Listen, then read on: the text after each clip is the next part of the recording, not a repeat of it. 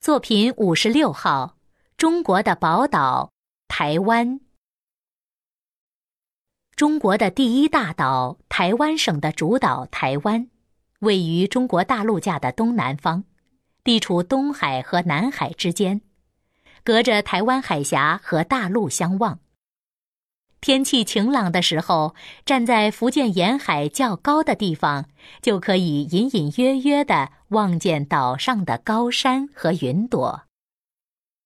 台湾岛形状狭长，从东到西最宽处只有一百四十多公里，由南至北最长的地方约有三百九十多公里，地形像一个纺织用的梭子。台湾岛上的山脉纵贯南北，中间的中央山脉犹如全岛的脊梁，西部为海拔近四千米的玉山山脉，是中国东部的最高峰。全岛约有三分之一的地方是平地，其余为山地。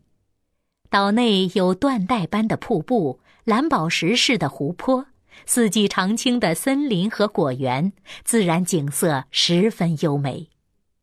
西南部的阿里山和日月潭，台北市郊的大屯山风景区，都是闻名世界的游览胜地。台湾岛地处热带和温带之间，四面环海，雨水充足，气温受到海洋的调剂，冬暖夏凉，四季如春。这给水稻和果木生长提供了优越的条件。